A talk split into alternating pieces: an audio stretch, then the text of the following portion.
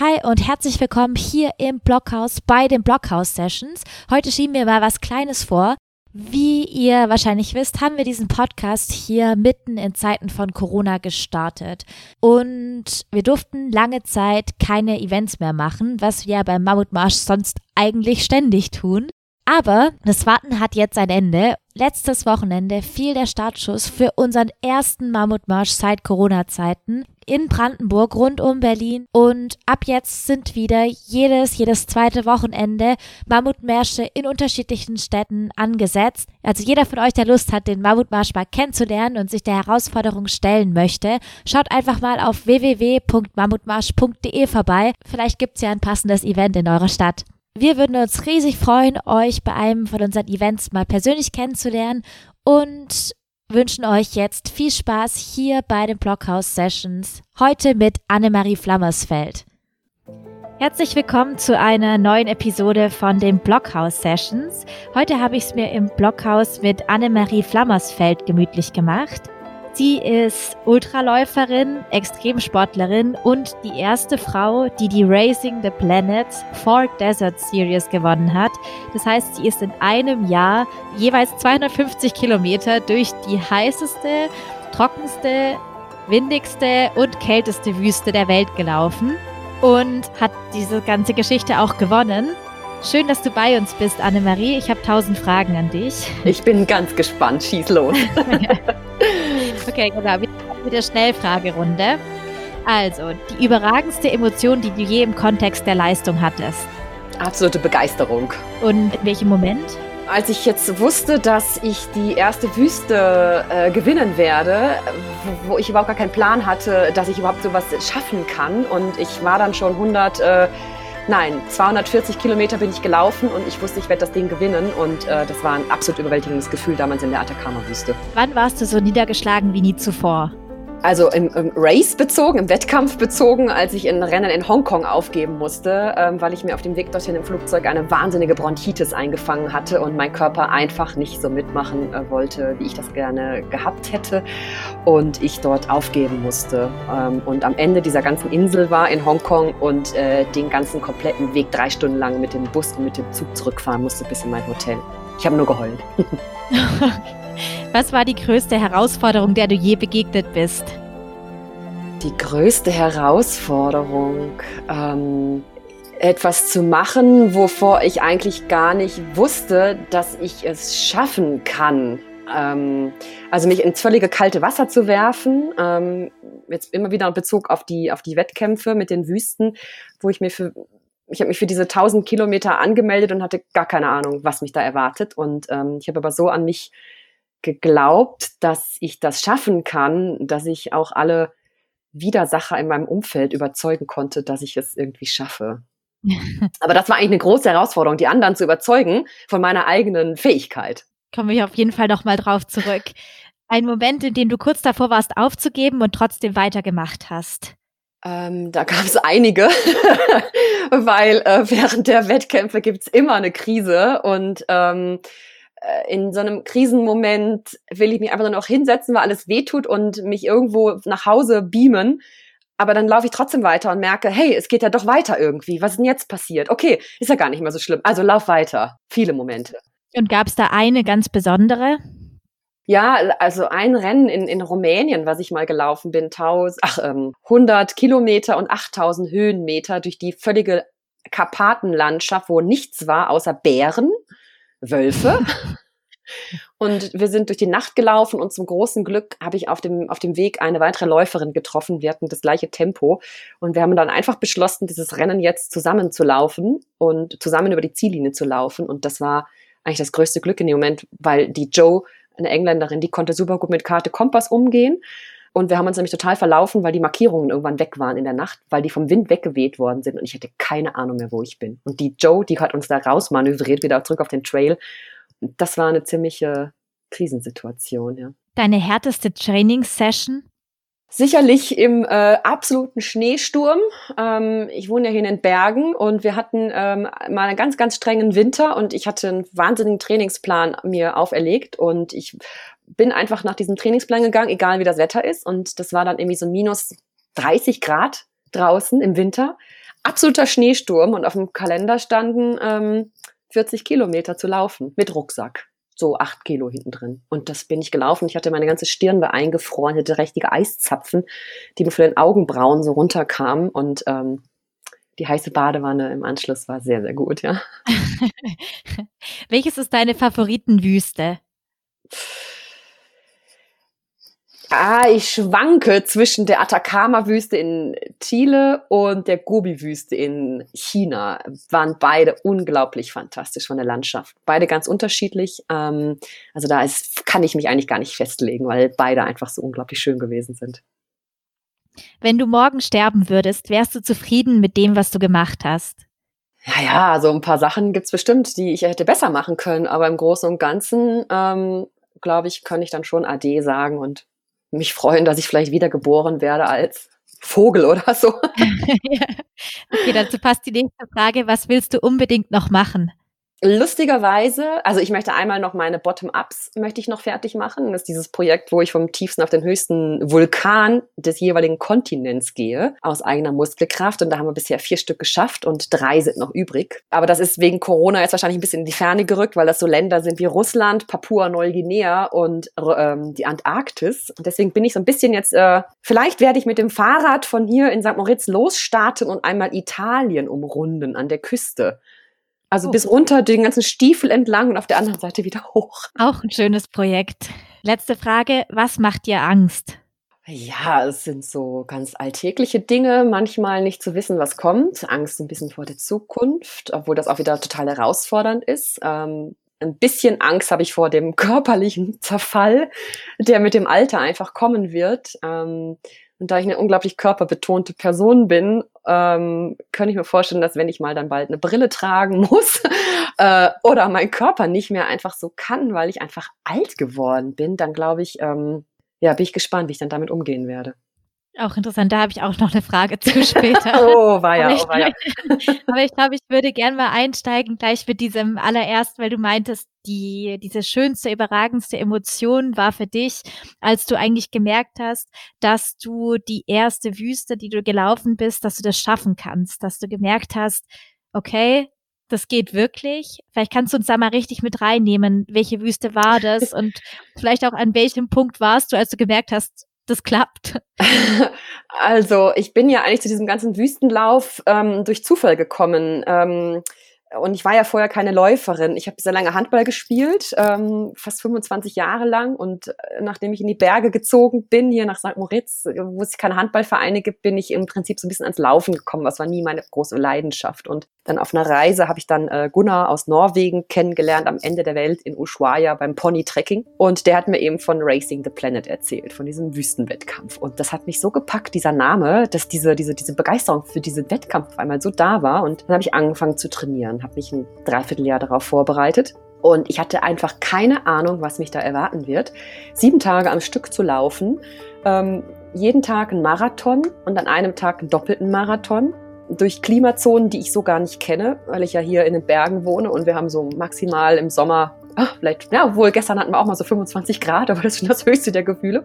Äh, also, und dann eben diese Distanz durchzuhalten, ähm, immer mit dem Rucksack auf dem Rücken, mit so 10 Kilo dabei und dann bin ich einfach an den Start gegangen und habe so auf mich vertraut, dass ich das schon irgendwie schaffen werde. Und dann habe ich die erste Etappe gewonnen ähm, und bin mit 20 Minuten Vorsprung in das Ziel gekommen. Die zweite Etappe war auch wieder so 40 Kilometer. Da war es eine rechte Battle mit meiner Verfolgerin, äh, eine 52-jährige, ziemlich ähm, ehrgeizige und verbissene Australierin, die mir da echt das Leben zur Hölle gemacht hat. Ähm, dritte Etappe, ähm, wieder 40 Kilometer, konnte ich meinen Vorsprung ein bisschen wieder rauslaufen. Da hatte ich, glaube ich, so 30 Minuten Vorsprung und dann die vierte Etappe auch noch ein bisschen. Und dann kam der Abend vor der langen Etappe, vor diesen 80 Kilometern. Also ich hatte ja dann schon äh, viermal vier, 160 Kilometer in den, äh, in den Beinen und dann kam ja nochmal 80 Kilometer. Und das hat, bin ich noch nie vorher gelaufen. Also im Training war meine maximale Distanz 40 Kilometer, die ich gelaufen bin. Und ich hatte keine Ahnung, was da jenseits dieser 40 Kilometer kommen wird. Und na, und dann bin ich da reingegangen in diesen Tag und habe es eigentlich langsam anfangen lassen und bin am Anfang noch gejoggt und dann ein bisschen mehr gewalkt. Und dann ging es über die Dünen rauf und runter und über Flussbetten und unten durch und oben drüber. Und ähm, die Landschaft unglaublich schön. Das ist so eine, die trockenste Wüste der Welt und mit so ganz vielen salzverkrusteten Boden und, und wieder die Dünen und die Berge und die Vulkane und, und dann waren es so irgendwann so sieben Stunden, acht Stunden, glaube ich, rum und ich hatte dann schon so 70 Kilometer und ähm, meine Verfolgerin, die war irgendwo, die hatte ich auf jeden Fall abgehängt und dann ging das nochmal so ein Pass so eine Passstraße nach oben und die Sonne war schon, es war schon am Nachmittag, so vier, fünf oder so. Und ich bin über diese Passstraße gelaufen, habe von weitem das Ziel, also das, das Etappenziel gesehen und, und ich wusste, ich bin irgendwie wahnsinnig schnell unterwegs gewesen an dem Tag und bin dann über diese Etappenziellinie gelaufen und konnte meinen Vorsprung nochmal, glaube ich, auf insgesamt dann eine Stunde ähm, herauslaufen und dann wusste ich, hey, übermorgen muss ich nur noch zehn Kilometer rennen. Das werde ich ja irgendwie schaffen. Und ähm, und dann war in dem Ziel, in dieser Zeltstadt, die da immer für uns aufgebaut wurde, es war ein wahnsinniger Sonnenuntergang. Auf der einen Seite die Sonne, auf der anderen Seite die schwarzen Wolken, die ein irres Gewitter angekündigt haben. Und ich bin da durch diese Zeltstadt gegangen, meine Musik auf den Ohren und habe mir gedacht, meine Güte, Flammerswelt, was machst du hier eigentlich? ähm, genau, es ist so ein unbeschreibliches Gefühl. Jedes Mal, wenn ich diesen Song höre, den ich da gehört habe, dann kriege ich dieses Gefühl wieder so in meinen Körper zurück. Es ist ähm, Gänsehaut-Feeling. Welchen Song hast du da gehört? Ich weiß nicht, ob man die Band kennt. Das ist äh, Death Cap for Cutie, heißt die Band. Und der Song heißt I'm a Tourist. und was sind denn bei dir so generell diese Gefühle, die du auch auf dem Lauf durchmachst? Also am Anfang einer jeden Etappe oder auch eines jeden äh, anderen Wettkampfs, das ich, den ich so gemacht habe, geht mir unglaublich viel durch den Kopf. Ein Riesenchaos, das da dann so durchläuft und worüber ich alles nachdenke, das frage ich mich immer. Und oftmals ist dann so eine Stimme da, die sagt, ach komm, was soll denn das alles hier? Geh doch lieber nach Hause und, und guck mal, das ist so ein langer Tag, das muss doch nicht wirklich sein. Und dann dauert so vielleicht 20 Minuten, 40 Minuten, bis der Motor warm ist und der Körper so auf die Temperatur gekommen ist und dann fängt es langsam an zu laufen, dass der Körper wirklich ähm, weiß, aha, aha, sie läuft doch länger, aha, okay, bereiten wir mal ein bisschen drauf vor, ein bisschen die Fettdepots anzapfen und so.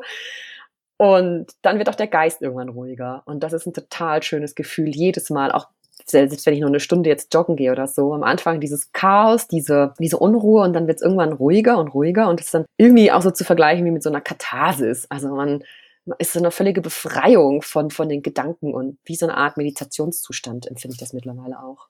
Und in dem bist du dann stundenlang noch drin. Ja, aber ich kann da auch relativ schnell wieder rauskommen, wenn irgendwas ähm, was passiert. Also wenn jetzt irgendwer mich überholt oder wenn ich irgendwen überhole, dann bin ich dann auch wieder draus. Also der Zustand, der hält dieses Trance-Gefühl, da muss ich nur schnippen, dann bin ich dann wieder draußen.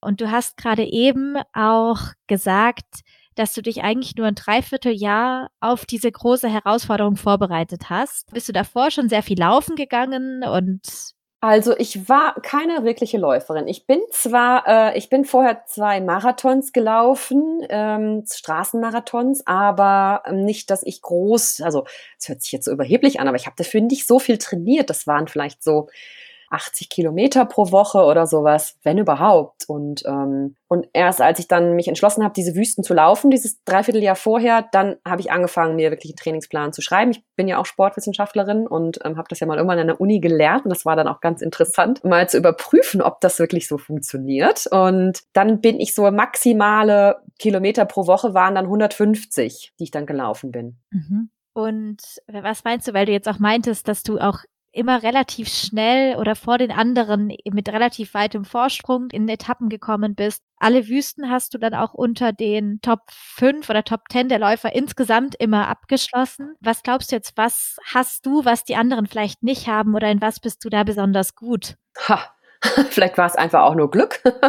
Also ein Quäntchen Glück hat sicherlich mitgespielt, ähm, dass alles so reibungslos funktioniert hat und dass ich mich auch nicht verletzt habe zwischendurch und dass ich gesund geblieben bin. Und ähm, vielleicht habe ich ein Talent, was ich vorher nicht wusste, für sehr, sehr lange Ausdauerstrecken. Ich bin, ich weiß, dass ich nicht auf der, auf der Kurzstrecke bin ich nicht gut, da ich war noch nie schnell, ähm, aber anscheinend kann ich lange laufen und ähm, ähm, und vielleicht ist es auch noch so eine Fähigkeit, dass ich mich gut regenerieren kann zwischen diesen einzelnen Tagen. Also mir hat das eigentlich dann, ich will nicht sagen Spaß gemacht, aber es war so eine Art, äh, ja, okay, morgens aufstehen, frühstücken, anziehen, Rucksack auf und dann los geht's, 40 Kilometer. Dann ins Ziel kommen, Rucksack abziehen, kurz was anderes anziehen, essen, schlafen und am nächsten Tag wieder los. Das war so eine Art Rhythmus, der mir eigentlich ganz gut gefallen hat. Und ich musste mich um nichts sonderlich Großes dann noch kümmern. Und vielleicht ist auch eine mentale Stärke, die ich habe, wo ich ähm, darauf zurückgreifen kann, weil ich mir sehr gut Dinge vorstellen kann und ähm, auch nie an meiner Entscheidung gezweifelt habe oder nie so gehadert habe, so, ach, das ist jetzt aber heiß hier.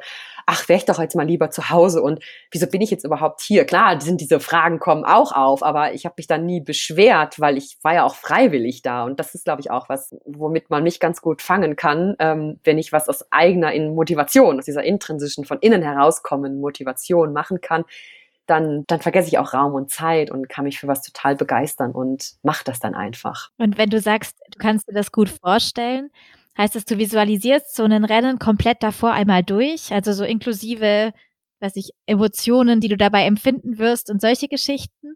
Ähm, nein, eigentlich anders. Also das habe ich nie gemacht, dass ich das Rennen von A bis Z durchgespielt habe, weil ich wusste ja auch gar nicht genau, was mich da alles so erwarten wird. Aber ich habe auf jeden Fall visualisiert mit, mit einer Mentaltrainerin zusammen und ich habe mich auf so verschiedene Situationen vorbereitet. Was wäre, wenn es mir zu heiß wird zum Beispiel? Und dann habe ich da im Vorfeld Bilder kreiert, ähm, die mir helfen, mich innerlich abzukühlen. Also ich habe mir vorgestellt, wie ich eben durch diesen eiskalten Schneesturm laufe und den Schnee rieche schmecke, wie ich es höre, wie ich da durchlaufe und allein, dass ich meine Sinneseindrücke dann so darauf eingespielt und eintrainiert hatte und ich in der Situation dann gewesen bin, wo ich diese Kälte brauchte, hat das wirklich auch funktioniert, dass ich dann mir, dass diese Kälte auch gefühlt habe innerlich. Aber das ist natürlich auch ein Training, ein mentales Training. Es muss genauso trainiert werden wie das physische Training.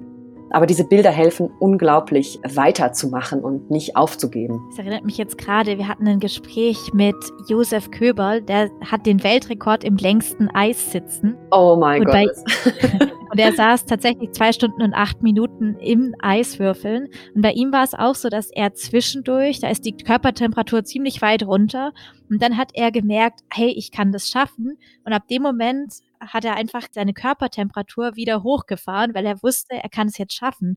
Also ähnlich ist interessant, dass du wirklich, dass allein das Bild, die Vorstellung ausreicht, um im Körper eine Reaktion zu simulieren oder mhm. loszulösen. Mhm. Also das, das weiß man auch, das ist aus dem Mentaltraining bekannt. Das ist der sogenannte Carpenter-Effekt, dass wenn man sich die Sachen vorstellt, der, der Körper wirklich auch eine Simulation letzten Endes macht ähm, und man das dann wirklich nachempfindet. Und dem Hirn ist es letzten Endes egal, ob ich es mir nur vorstelle oder ob ich es tatsächlich ausübe.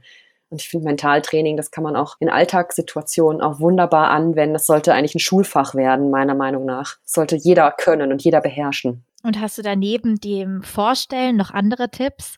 Ja, das klassische Selbstgespräche führen, das ist immer wieder gut, ähm, mit sich selber zu reden und mal hinein zu horchen, so, was ist denn jetzt gerade los?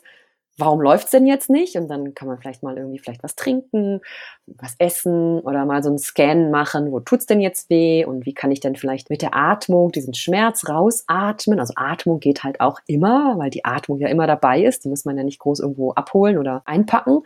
Und über die Atmung kann man sehr, sehr viel Energie aufnehmen, aber auch so Schmerzzustände rausatmen. Das hat jetzt nichts mit Esoterik oder so zu tun, sondern einfach durch dieses Loslassen des Ausatmens lässt der Körper ja auch was los. Und wenn man da den Schmerz noch mit reinschickt, dann ja, muss man daran glauben, dass der jetzt auch geht. Aber Glauben versetzt ja auch bekanntlich Berge und ähm, da kann man schon sehr, sehr viel mit erreichen.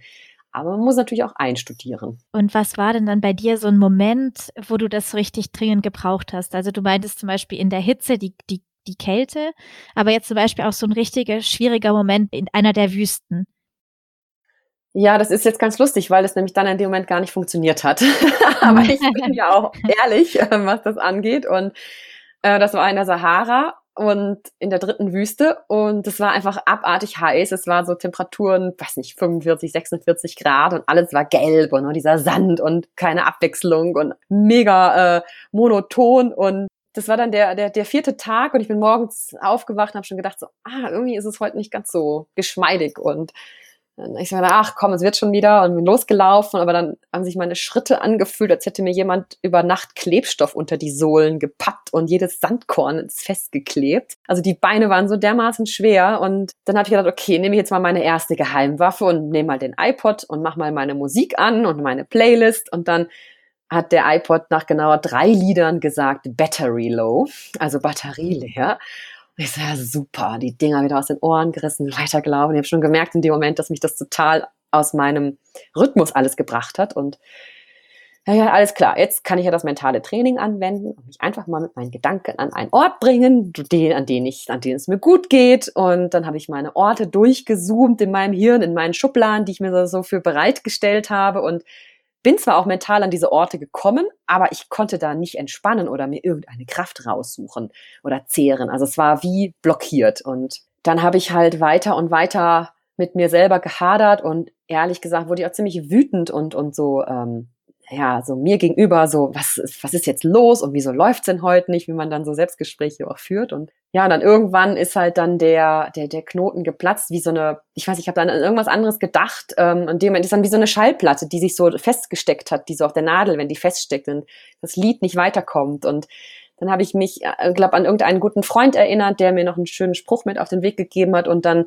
war dieser Knoten geplatzt nach drei Stunden 30 ungefähr. Also ähm, also manchmal funktioniert es, aber manchmal dauert es auch lange, bis es dann mal wirklich, bis es, bis es mir dann besser gegangen ist. Also ich kann dann auch nicht sagen, hey, ich mache Schnipp und bin in einer anderen Welt und das Mentaltraining funktioniert dann auch. Ähm, so. da, ja, und da bist du so richtig also an deine mentalen Grenzen so ein bisschen gestoßen, beziehungsweise auch an die Grenzen eigentlich von deinen Hilfsmitteln auf dem Weg. Und ähm, gab es auch dem Moment, wo du deiner körperlichen Grenze so richtig begegnet bist? Ähm, das war ganz interessant, dass ich klar innerlich, also in dem Wettkampf, in der Etappe, habe ich, glaube ich, ganz häufig gesagt, oh, ist das anstrengend, ist das anstrengend? Ähm, aber ich bin trotzdem weitergelaufen. Ich bin nie stehen geblieben. Ich habe mich auch nie hingesetzt und eine Pause gemacht, sondern ich bin wie so ein Motor, wie so ein Aufziehmotor, bin ich einfach gelaufen und gelaufen. Und ähm, ich kann jetzt auch immer noch nicht sagen, obwohl ich schon diverse andere Distanzen jetzt gelaufen bin in den letzten Jahren, dass ich so an meine Grenze gekommen bin, dass ich nicht mehr weiter wollte, körperlich. Also ich denke, also ein Limit wäre sicherlich, wenn ich irgendwie mich verletzen würde und merke, ähm, ich bin so umgeknickt mit dem Fuß, ich kann nicht mehr weiterlaufen, wenn wirklich eine Verletzung dazukommt. Aber oder irgendwelche Blasen an den Füßen oder sonstige muskuläre Schäden oder so. Ähm, aber wenn der Kopf dann sagt, ach komm, wir gehen lieber nach Hause heute, dann ist da irgendwie so eine andere Stimme, die sagt, ach komm, probier's doch noch mal ein Stück. Ein Stückchen geht bestimmt noch weiter. So, denk doch mal bis zur nächsten Kurve und nicht schon die 30 Kilometer im Voraus, sondern mach doch mal die Etappe und dann sehen wir mal weiter. Ich glaube, dass wir Menschen einfach in der Lage sind. Wir sind ja mhm. der Überlieferung nachzufolge, sind wir ja äh, als, als, als äh, Steinzeit-Höhlenmenschen, ähm, die fasse ich jetzt beide mal so zusammen, sind wir ja anscheinend bis zu 40 Kilometern täglich durch die Steppe und durch die Wälder gezogen und ähm, äh, Mittlerweile äh, haben wir uns, glaube ich, auf sage und schreibe 0,8 Kilometer äh, zurückgeschraubt, was wir am Tag noch so gehen, der Durchschnittsmensch. Also ich glaube, dass einige auf der Strecke bleiben würden, wenn wir jetzt heute wieder 40 Kilometer, jeder täglich für 40 Kilometer laufen müsste. Aber ich glaube, die meisten würden das schon irgendwie schaffen, weil der Körper sich auch wieder anpasst und adaptiert an diese großen Umfänge. Ja, und interessant, dass du das angesprochen hast, dass du nur noch in Etappen gedacht hast. Das ist tatsächlich auch so eine Lektion, die bei uns eigentlich aus jedem Gespräch rauskommt. Dass die Menschen sagen, ab einem gewissen Punkt, wenn es schwierig wird, denken sie einfach nicht mehr an das große Ganze, sondern einfach nur noch an die nächste kleinste Etappe. Manchmal ist es ein Schritt oder vielleicht das nächste Etappenziel aber auf jeden Fall eben runterbrechen. Ja, genau. Das ist immer ganz wichtig. Ähm, alles so ein bisschen. Ich habe das damals so mir eingeteilt in Handball-Einheiten, äh, weil das Handball, das war was Bekanntes für mich, das wusste ich. Und Turniere, da habe ich eigentlich immer gerne gespielt. Und dann habe ich das wie in so diese sieben Tage in den Wüsten, habe ich dann so gesagt, ah, jetzt habe ich halt ein Turnier und ich, ich spiele halt, ich glaube, sieben Tage und weiß halt an keinem Tag, oder weiß halt nicht, welcher Gegner kommt. Und jeder Tag ist anders. Und dann hat es zwei Halbzeiten, ah, 20 Kilometer und da habe ich dann meine, meine, meine, mein Spiel mir quasi eingeteilt auch. Also ich habe was Bekanntes genommen und das Unbekannte da reingepackt. Das ist auch noch so eine Strategie gewesen. Mhm. Auch eine Strategie wahrscheinlich, um sich selber dann mehr zu vertrauen. Mhm. Ja, mitunter, ja. Genau, du meintest vorher auch, dass du äh, dir selber eben auch von Anfang an vertraut hast und dir selber zugetraut hast, dass du das schaffen kannst. Oder zumindest wolltest du es ausprobieren. Und du meintest, das Schwierigste oder eine der größten Herausforderungen auf dem Weg war tatsächlich, die anderen Stimmen auszuschalten und die anderen Leute von deinen Fähigkeiten zu überzeugen.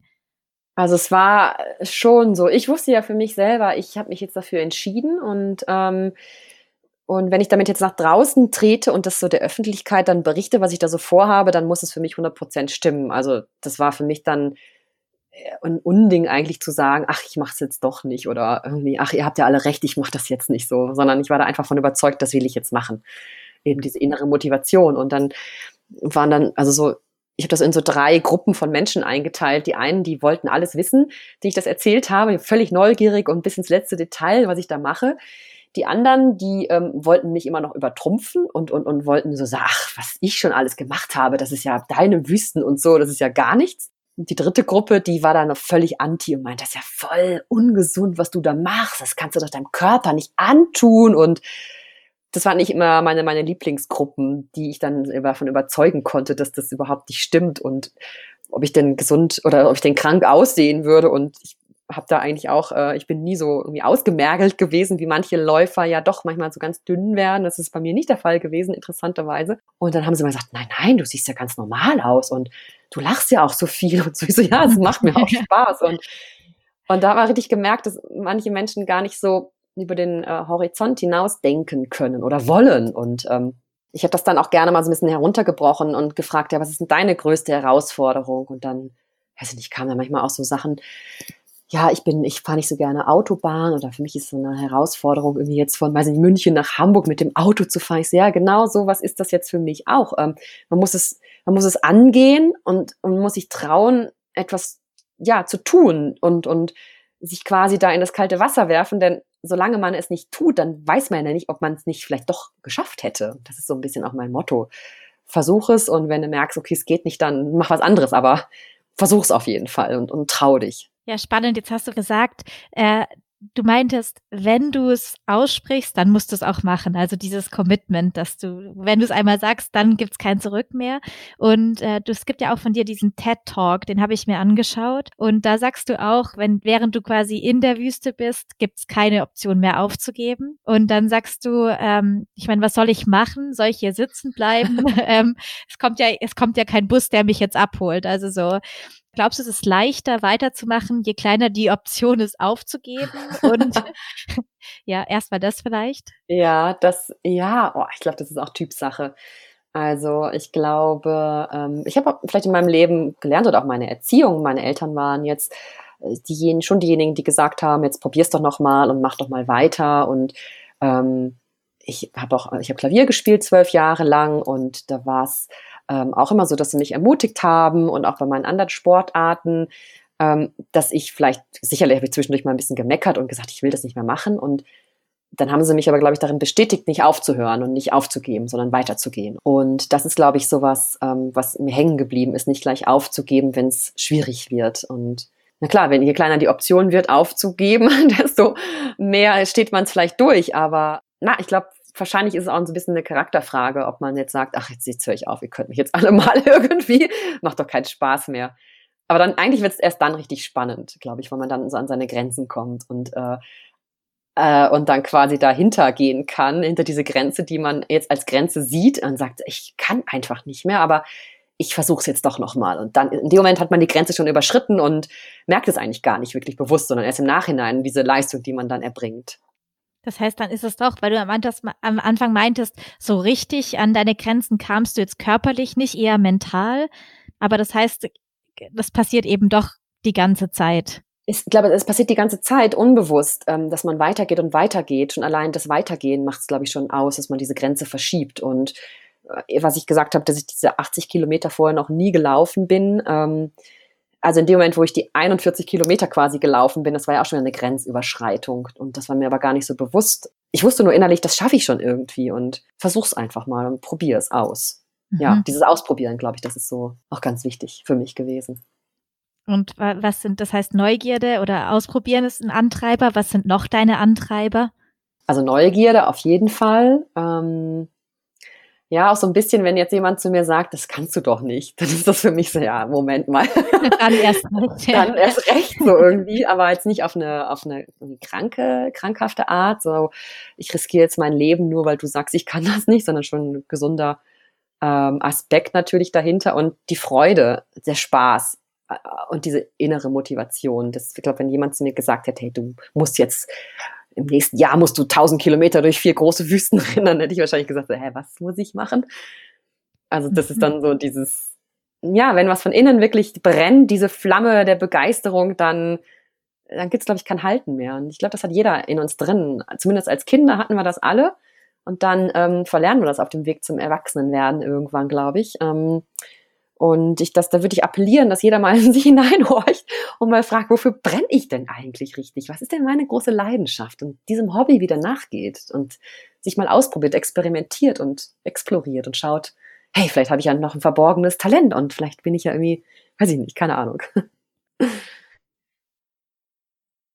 Genau, ein Moment, in dem du kurz davor warst, aufzugeben und weiterzumachen. Auf die Frage wollte ich noch mal zurück. Genau, ähm, auf dieses, ähm, bei, genau, du hast gesagt, du warst in Rumänien bei einem Rennen, eben kurz davor aufzugeben und äh, hattest dich verlaufen im Wald mit Wölfen und Bären und alleine und dunkel und kalt Nacht. Ähm, ja, kannst du uns da noch mal mit in den Moment nehmen? Ja, also das war ähm, ein Rennen, das, wir sind morgens in der, um 6 Uhr, glaube ich, gestartet und ähm, das war eigentlich ein ganz guter Start. Ich lief, hatte eine gute Power und gute Energie und ähm, wurde eigentlich nur von einer Frau immer verfolgt, diese Engländerin eben. Und sie war im Anstieg ein bisschen schneller als ich und dann habe ich sie immer wieder im Abstieg, habe ich sie eingeholt und weil ich im Abstieg ähm, da irgendwie schneller war. Und dann war, kam der nächste Hügel wieder und dann ist sie wieder davongezogen. So ging das eigentlich so über vier, fünf Stunden oder vielleicht sogar noch ein bisschen länger, keine Ahnung. Und dann haben wir dann irgendwann, ähm, war dann schon so zur Dämmerung hin, ähm, beschlossen, ähm, dass wir jetzt irgendwie doch mal vielleicht zusammenlaufen sollen. Und, und diese Entscheidung, das war letzten Endes meine Rettung, weil dann wurde es dunkel. Ähm, es wurde ganz ungemütlich vom Wetter, sehr windig, sehr stürmisch und ähm, die Markierung von dem Weg, das waren so, so Flatterband und die sind durch diesen Sturm, sind die alle oben in diese Baumgipfel geflogen, dass wir halt gar nicht mehr wussten, wo wir jetzt hin müssen. Und also wir mussten natürlich Pflichtausrüstung, äh, Karte, Kompass müssen wir dabei haben, aber es überprüft natürlich keiner vorher, ob man damit auch umgehen kann. Und die Joe, die konnte sensationell gut Karte lesen und hat uns dann den Standort, äh, einge, einge, unseren Standort herausgefunden und äh, meinte, ja, wir jetzt da runter über so ein völliges Wiesenfeldgebiet, keine Ahnung mehr, wo wir da waren. Und also ich möchte jetzt sagen, wenn, wenn, wenn sie nicht gewesen wäre, ich glaube, ich hätte da, ich hätte mich hoffnungslos verlaufen, wäre erst am nächsten Morgen, wenn es wieder hell geworden wäre, wäre ich irgendwo ausgekommen, keine Ahnung. Und zwischendurch waren Mama Bären halt, wirklich, also Braunbären, die da halt frei leben, haben wir da im Wald brummen gehört, wie man so schön sagt, und Schafshunde und ich weiß nicht was alles. Und erst als es dann wieder hell wurde, habe ich mich dann wieder so ein bisschen sicherer gefühlt und wir beide sind dann ähm, über die Ziellinie gelaufen. Wir haben dann zwischendurch noch eine andere Schwedin, glaube ich, aufgegriffen, die sich auch verlaufen hat und dann sind wir drei Frauen zu dritt über die Ziellinie gelaufen, haben das Rennen overall gewonnen mit, ich glaube, drei Stunden Vorsprung vor dem zweiten Mann oder so. Also es war irre, was wir da geleistet haben zu dritt.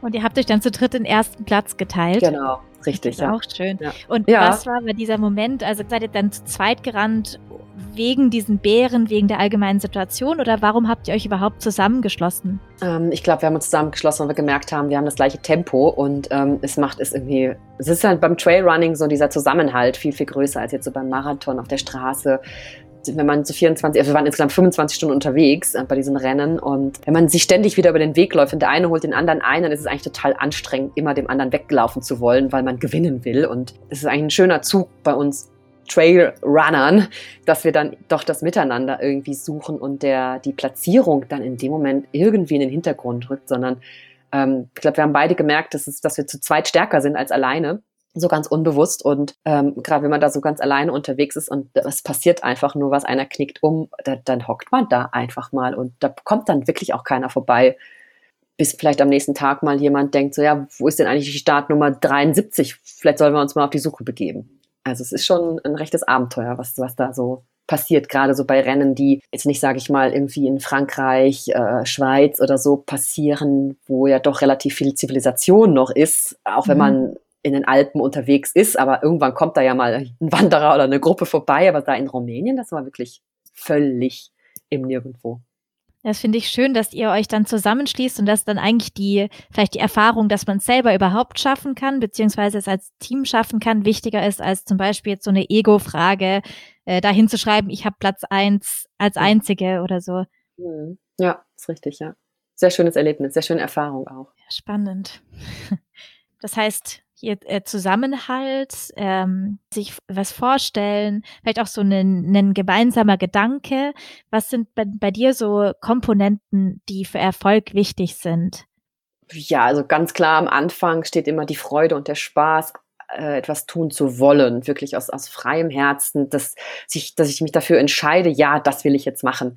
Ich hatte immer so ein bisschen Schwierigkeiten, wenn mir, ja, jetzt nicht ein Sponsor, weil ich mich nie so verpflichtet habe, ähm, aber dann habe ich schon ab und zu mal gehört, ja, ist ja toll, wenn du jetzt mal den und den Wettkampf laufen würdest. Und ich für mich gemerkt habe, das will ich aber gar nicht. Und ähm, dann, ja, kam ich da so mit mir selber in so einen Disput und also das war auch zweimal so, dass ich dann einen Wettkampf wegen äußeren Umständen absagen musste, weil ich da nicht in das Land reisen konnte, weil irgendwas passiert war. Ich glaube, einmal musste mein Vater ins Krankenhaus und ich habe dann gesagt, Leute, ich kann nicht zu eurem Rennen kommen. Wusste aber schon irgendwie unbewusst, dieses Rennen, da sollte ich halt mitmachen, äh, dass mir das einfach gar nicht taugt, dieses Rennen, dass mir das eigentlich gar keinen Spaß macht. Und dann hat das Schicksal mir, wie man das auch immer nennen will, den Wink gegeben und gesagt, so, du fährst da jetzt nicht hin, weil du es ja eh nicht willst. So. Aber das, das was habe ich erst im Nachhinein herausgefunden, dass ich einfach manchmal auch im Vorfeld hätte sagen sollen, nee, das, ich mache nur das, was, worauf ich Lust habe. Mhm. Und in dem, in dem Fall bist du nicht hingefahren? Gab es dann mal einen Moment, wo du hingefahren bist und trotzdem teilgenommen hast, obwohl es dich eigentlich nicht gepackt hat? Ich, nein, ähm, das eigentlich nicht, nein, nein. Also ich bin, ja, obwohl dieses Rennen in Hongkong, das war, da sind wir mit unserem Team hingefahren, das war eigentlich ein relativ schnelles Rennen mit wenig Höhenmetern, also auch 100 Kilometer. Und die Höhenmeter waren jetzt gar nicht so viel und es war sehr, sehr viel so Treppenstufen mit Asphalt da in diesen Wäldern in Hongkong. Und, und da habe ich mir interessanterweise auf dem Flug, auf dem Hinflug ähm, eine wahnsinnige Bronchitis eingefangen durch diese Klimaanlagen und so und bin dann trotzdem an den Start gegangen, obwohl ich wusste, es macht gar keinen Sinn, weil ich so erkältet war. Und dann habe ich nach 20 Kilometern ich gesagt, Leute, es macht keinen Sinn, ich höre auf und ja, aber dann eben so ein Did Not Finish, so ein DNF da hinter seinem Namen stehen zu haben, das ist natürlich nicht schön. Und dann vor allem dieses Gefühl, ins Hotelzimmer zurückzukommen, ohne dass die Arbeit fertig ist, so quasi so. Ich habe für etwas hintrainiert und wollte eigentlich Leistung zeigen für mich selber und habe es dann nicht geschafft. Und dieses Gefühl, etwas selber geschafft zu haben, diese, diese Handlungskompetenz, die ich mir selber dann gebe, indem ich etwas mir vornehme und ich schaffe es dann auch aus eigenen Stücken, war dann recht unbefriedigend. Und dann habe ich schon so ein bisschen nach im Nachhinein habe ich gedacht, so ja, also ich bin dann die nächsten Tage, die ich dann noch in der Stadt gewesen bin, mit anderen Gefühlen durchgegangen, als wenn ich den Wettkampf zumindest zu Ende gebracht hätte. Mhm. Aber da denke ich jetzt noch drüber nach und das war einfach auch eine Erfahrung, die da absolut äh, die Berechtigung hatte, dass ich die auch machen durfte. Ähm, sehr, sehr ähm, ja, interessant auch diese Erfahrung. Mhm. Also in dem Fall eben auf eine, eine andere körperliche Grenze stoßen und die dann auch akzeptieren, dass es eben manche Grenzen gibt, die man verschieben kann und mit manchen wird vielleicht nicht gespielt. Ja, genau, richtig, ja. Differenzieren. Ja, also diese, die Freude gehört auf jeden Fall dazu und dass ich etwas machen möchte aus meinem eigenen äh, Handlungsspielraum. Ähm, ja, die Begeisterung, die dann da mitkommt und eben auch etwas wirklich, das ist ja mit dem Sport so das Positive, dass ich etwas aus meinem eigenen, aus meinem eigenen Körper heraus machen kann. Also ganz banales Beispiel, ich nehme eine Kopf, ich habe Kopfschmerzen, nehme eine Kopfschmerztablette und die Tablette bewirkt, dass die Schmerzen weggehen. Ähm, wenn ich sage, ich möchte zehn Kilometer laufen, dann mache nur ich das. Also ich selber, da hilft mir kein anderer bei, der zwischendurch sagt, komm, spring doch schnell aufs Fahrrad, ich fahre dich ein Stückchen noch.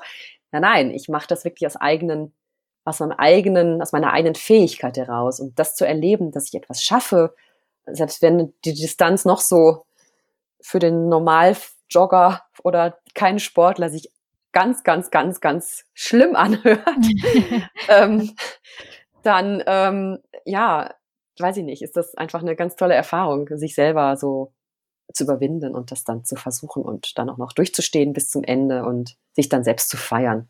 Mhm. Gibt es bei dir auch so ein Ritual, mit dem du dich dann selber belohnst? Äh, ein Ritual, mit dem ich mich selber belohne? Nein, eigentlich nicht. Da habe ich nicht so. Ich habe Ritual habe ich ganz schnell am Anfang habe ich aufgehört damit.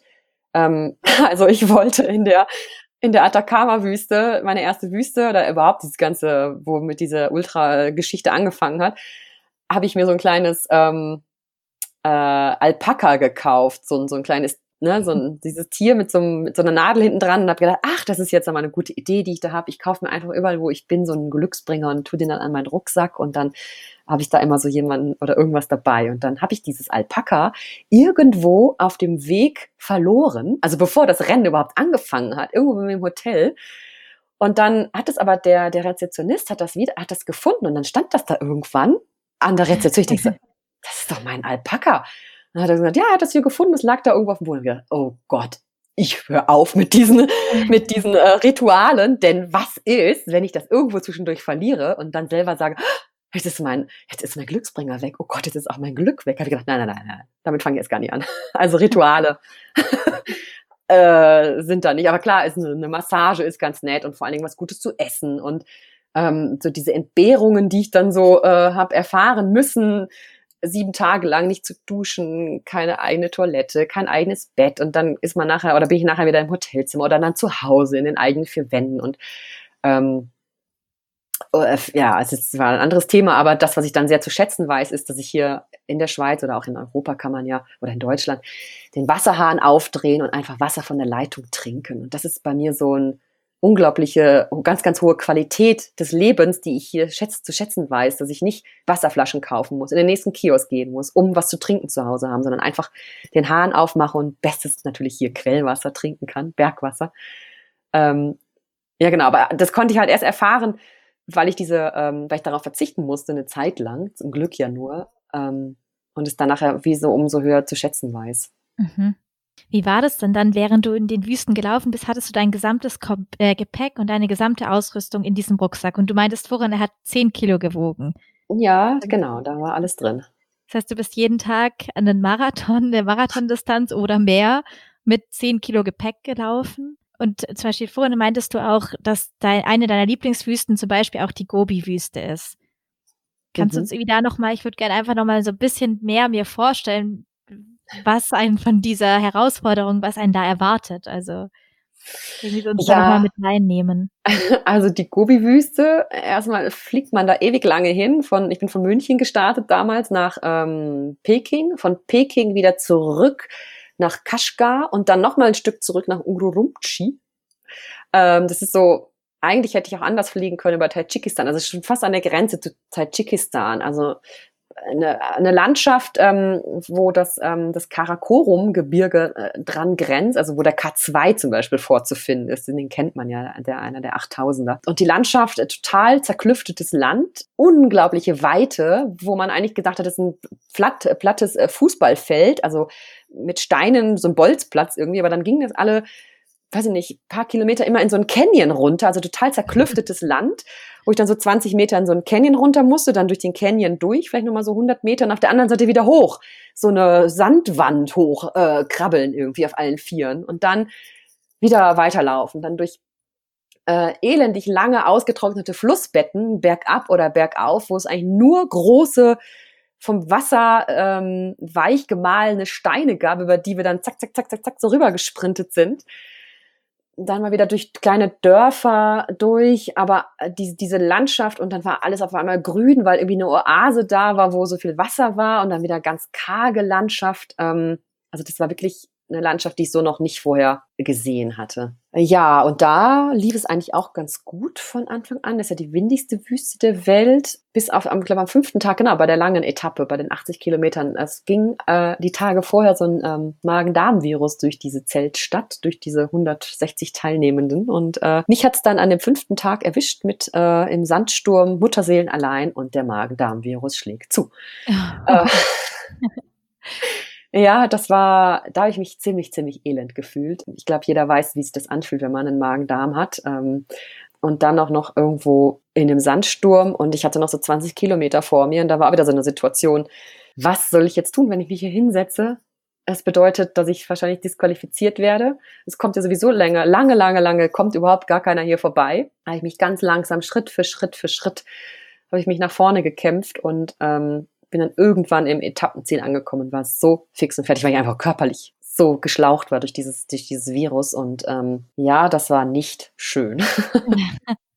Was ist denn, also das heißt, hinsetzen darf man nicht, darf man dann zwischendurch laufen? Ach so, ja, man kann sich auch hinsetzen zwischendurch, aber wenn ich mich hätte abholen lassen wollen, dann wäre ah. ich disqualifiziert worden. Ja. Genau. Ja. Man kann laufen, man kann stehen bleiben, man kann sich hinsetzen, man kann Pause machen. Es gibt Cut-off-Times, also das heißt, wenn ich ähm, alle zehn Kilometer gibt es einen Checkpunkt. Wenn ich den nicht in einer gewissen Zeit erreiche, dann fliege ich aus dem Rennen raus.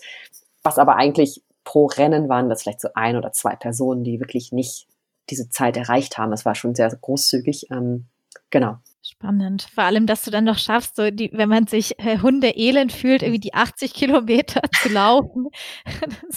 also irgendwie hat dann doch auch dein Körper wahrscheinlich schon eine, eine starke äh, Resistenz irgendwie gegen ja auch körperlichen Stress, gegen mhm. alles. Weil, wenn du vorhin meintest, du kamst eigentlich bei diesen Rennen hier an dieses Gefühl, dass es für deinen Körper jetzt zu viel sein könnte. Also nicht mal in einem Kontext von einem Magen-Darm-Infekt bei einer 80 Kilometer Strecke. Ja, das ist dann so, dann weckt man, habe ich irgendwie so abgewogen, so was soll ich jetzt tun? Ähm, ich bin wahrscheinlich schneller im Ziel und dann geht es mir besser, weil ich mich dann hinlegen kann, als wenn ich jetzt darauf warte, dass mich jetzt hier irgendwer abholt. Das ist so eine völlig rationale Entscheidung, glaube ich, gewesen. So, was kann ich tun, damit es mir schnellstmöglichst besser geht?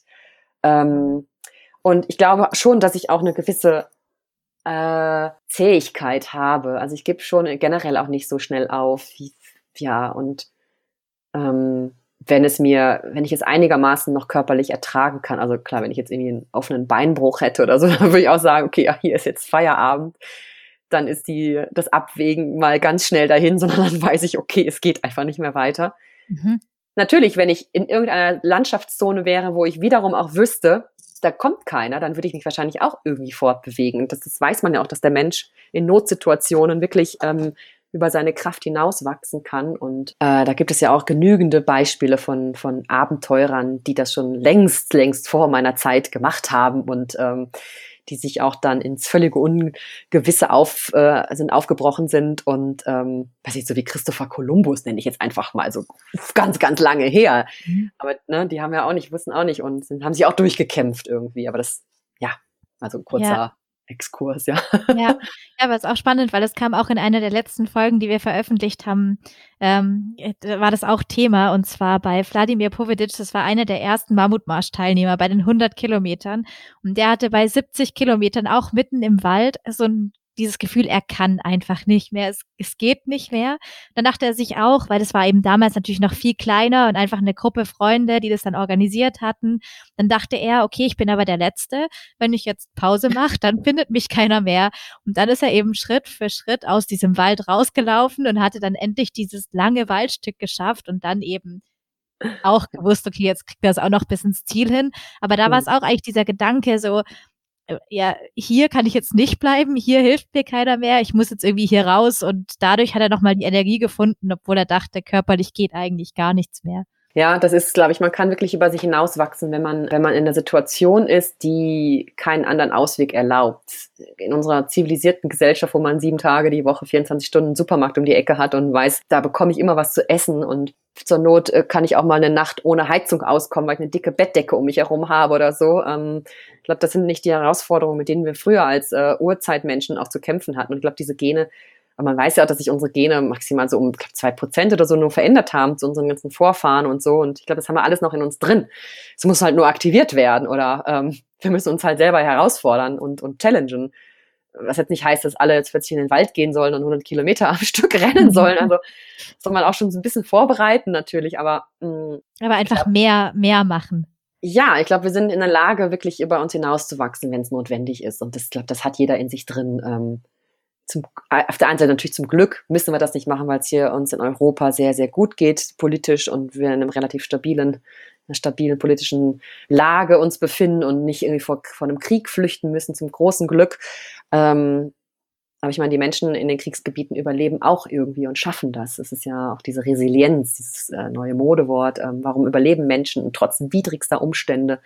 Weil sie was in sich drin haben, dass sie ähm, weitermachen lässt und nicht aufgeben lässt. Klar gibt es auch mhm. Menschen, die aufgeben, aber. Ähm, ja, und dass man eben in dieser Ausnahmesituation auch erstmal richtig kennenlernen kann, was eigentlich in einem steckt was man sonst eben oft im Alltag nicht hervorkitzelt, weil man die Gelegenheit gar nicht hat, mal so ein paar Schichten tiefer zu gehen, was der Körper vielleicht noch kann oder auch was man selber, wohin man sich selber bringen kann durch seinen Geist. Mhm. Das fand ich jetzt auch spannend, ja. weil irgendwie bei dir jetzt hier im Gespräch kam auf jeden Fall die ganze Zeit diese geistige Komponente so raus, dass eigentlich so körperlich alles machbar ist, weil du irgendwie so dein, dein Geist so oder das Mentale eben so stark trainiert hast oder trainieren konntest oder vielleicht auch schon hast als Grundvoraussetzung. Ja, ist, glaube ich, so eine, so eine Einstellung, die man, äh, also weiß ich nicht, oder die ich halt vielleicht auch so durchs durchs Handballspielen. Also das hat mich, glaube ich, schon sehr, sehr geprägt. Das habe ich, hab ich angefangen, als ich sieben war. Und dieses, diesen Wettkampf, dieses im Team auch ein bisschen zu sein natürlich, aber auch erst dann, das Spiel ist erst dann zu Ende, wenn der Schiedsrichter abpfeift. Und bis dahin versucht man natürlich alles irgendwie, oder ich habe immer alles versucht, mit der Mannschaft zu gewinnen irgendwie. Ich, keine Ahnung, weil ich habe auch immer schon Sport gemacht. Ich war ja sehr, sehr sportliches Kind und das, glaube ich, das hat mir schon sehr viel Vertrauen auch gegeben in meine eigenen Leistungen, die ich erbringen kann. Ja, und einfach dieses, dieses Ausprobieren, Experimentieren und die Grenzen, die ich natürlich auch sehe, aber so versuche darüber hinaus zu gehen und weiter zu schauen, aus der Neugier heraus, was kann denn da hinter der Tür noch alles sein? Vielleicht ist es da ja noch viel, viel besser. Und nicht zu sagen, ach, das geht nicht, sondern ach komm, lass uns doch mal versuchen. Und so bin ich dann doch eher bisher durch mein Leben gegangen, generell. Das ist auch eigentlich nochmal eine ganz schöne Zusammenfassung vom ganzen Gespräch. Das können wir jetzt eigentlich auch perfekt als Abschluss benutzen. Also hier diese Neugierde, das heißt, wir haben von Neugierde gesprochen, davon, dass man sein inneres Feuer finden soll, seinen Antreiber. Dann, dass es ähm, Techniken gibt, mentale Techniken, mit denen man sich auf dem Weg auch behelfen kann, um irgendwie in dieses Ziel zu kommen. Und genau, dann, dass es einfach eine, ein Durchsetzungsvermögen braucht und dass man einfach mal ausprobieren sollte und genau, sich nicht davon hindern lassen sollte, was andere sagen, sondern einfach machen und neugierig mal gucken, wohin man gehen kann.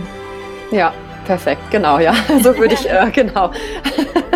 Hätte ich es nicht besser sagen können, genau, ja. Perfekt.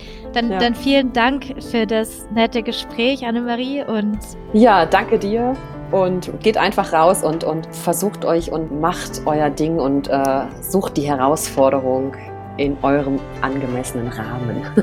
Habt Spaß. ja. Und darüber hinaus. genau, und darüber hinaus, ja. Setzt, setzt den Rahmen möglichst sehr weit. ja, genau. Springt über den Zaun, ihr Schafe. Genau. genau. genau. Perfekt. Dann vielen Dank und genau, wir hören uns nächste Woche wieder bei den Blockhouse Sessions. Bis dahin, macht's gut.